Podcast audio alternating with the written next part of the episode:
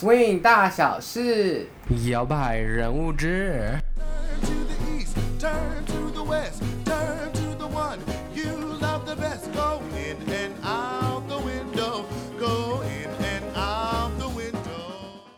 Hello，大家好，欢迎来到 Swing 大小事的全新系列摇摆人物志，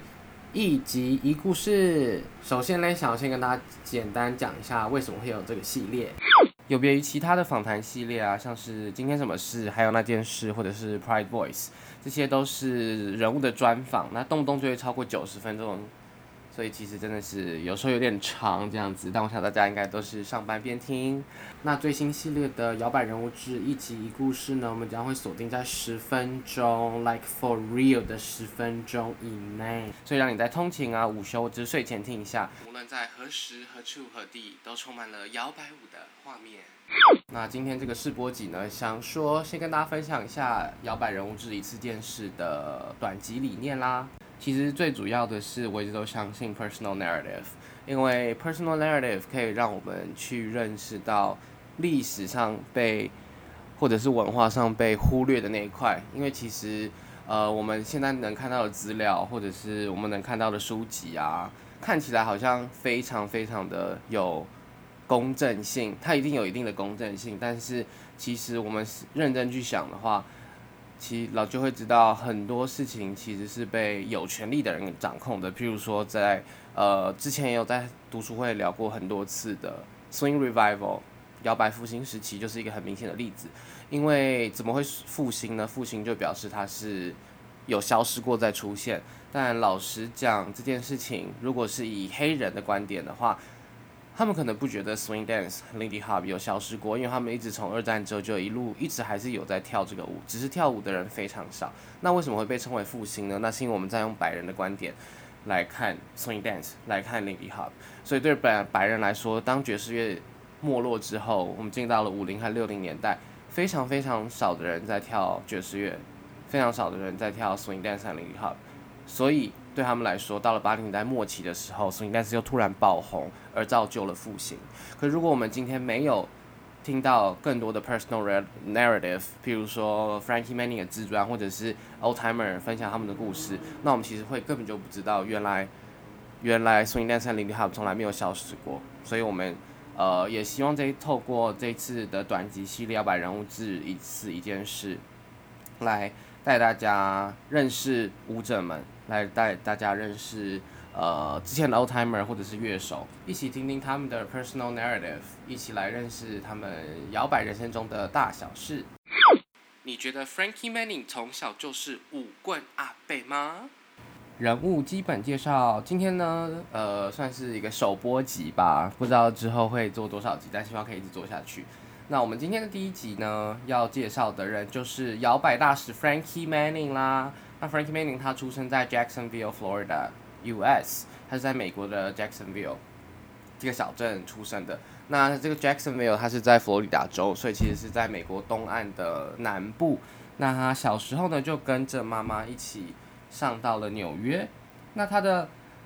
生卒年就是一九一四年的五月二十六号到二零零九年的四月二十七号。那他出生的五月二十六号呢，也是大家所熟知的 World Lindy Hop Day。那大家都会称他为摇摆大使，因为他在一九八零年代末期的时候被邀请到呃世界各地开始重新跟大家介绍 swing dance 和 Lindy Hop 到底是什么东西。一集一故事，接下来就让我们听听这一集的人物志 Frankie Manning 他人生中的一个小小的故事。那因为非常短，我们这个就是挑战十分钟，所以就真的会只有一个故事。所以接下来就让我们来听听看他的妈妈是如何在这故事中嘴他嘴到爆。Frankie 的妈妈，她在呃 Frankie 小时候的人生中占了一个非常非常重要的一个角色。呃，就像刚刚前面提到的，他是在 Jacksonville, Florida 出生。那他在小时候就跟着妈妈一起到纽约住。那其实那个时候的生活也没有这么的容易，毕竟还有呃种族隔离制度啊，或者是呃，其实基本上黑人在社社会中就已经是一个比较没有办法那么容易找到工作，或者找到工作可能薪资也没有那么高。但是呢，他妈妈非常会享受，因为他妈妈在小时候呢就会经常在家里办 house party，就会在呃房子里面找朋友来一起跳舞。那其实，在成长的过程中，呃，Frankie Manning 呢，他也看到，因为看到妈妈一直跳舞，所以他其实自己也很喜欢跳一波。那那个时候他就常常在疑似未成年的时候跑去舞厅里面跳舞。是的，我想大家在高中的时候应该都做过这种事情，可能会去酒吧偷点酒之类的，或者在 Seven 买啤酒。是的，然后呢，在某一次的音乐机会之下呢，Frankie 帮他妈妈举办了一场万圣节的派对。那他妈妈为了要奖励他的帮忙，所以就让他留在派对上面。那让他惊讶万分的是呢，派对上妈妈跳着的舞，其实十分拘谨，跟他想象中的 house party 的放松感差的非常多。然后接下来呢，就进到了第一次他妈妈给他的对于跳舞的评价，这边有一段原文。After my mother told me I was too stiff to be a dancer, I feel pretty sad. I honestly thought that I was dancing like everybody else at the Renaissance Ballroom. But if she had never told me I was stiff, I might never have become a dancer. In fact, that's when I really got interested in dancing. 其实因为呃，Frankie 的妈妈跟他讲说，他身体非常僵硬之后，他反而激起了他是一个被激将的状态。这样，他说呢，我的妈妈对我说， 我的肢体真的太僵硬，不可能成为舞者。他当时呢，其实非常非常沮丧。那因为其实 Frankie 当时他也真心的相信他自己，呃，在 Renaissance Ballroom 是一个当时纽约哈林区的一个舞厅，这样子，他在里面跳舞就是跟大家跳的一模一样，没有什么差别。但他也提到说，如果呃他的妈妈没有告诉他他的肢体很僵硬的话，他可能永远不会成为一名成为一名舞者这样，因为那个时候他妈妈跟他讲的时候，反而就是激起他对于跳舞的热情的所在。然后其实最后最有趣的就是，嗯，大家可能比较也常听到 Frankie 到底是跟谁练舞的，毕竟他们跳呃 Lindy Hop 啊 Swing Dance 是双人舞。那 Frankie 在家里他总不可能帮跟他妈妈练舞吧？那有趣的就是啊，Frankie 常躲在厕所里面跟扫把一起练舞。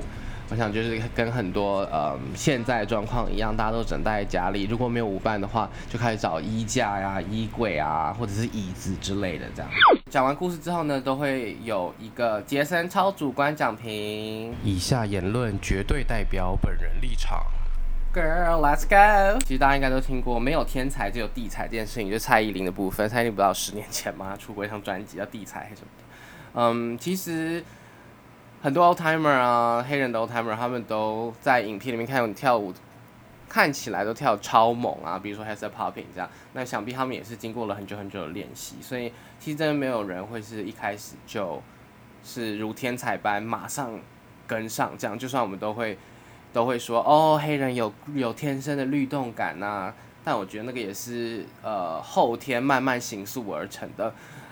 就像是 Frankie 他的出生环境，他的生长环境就是充满了他妈妈的 house party，然后再加上他一直跑去 Renaissance Ballroom 或者是 Savoy Ballroom 疯狂跳舞，整天都在听爵士乐。然后其实想一下，我们听爵，我们跟 Frankie 他听爵士乐的频率可能真的差很多。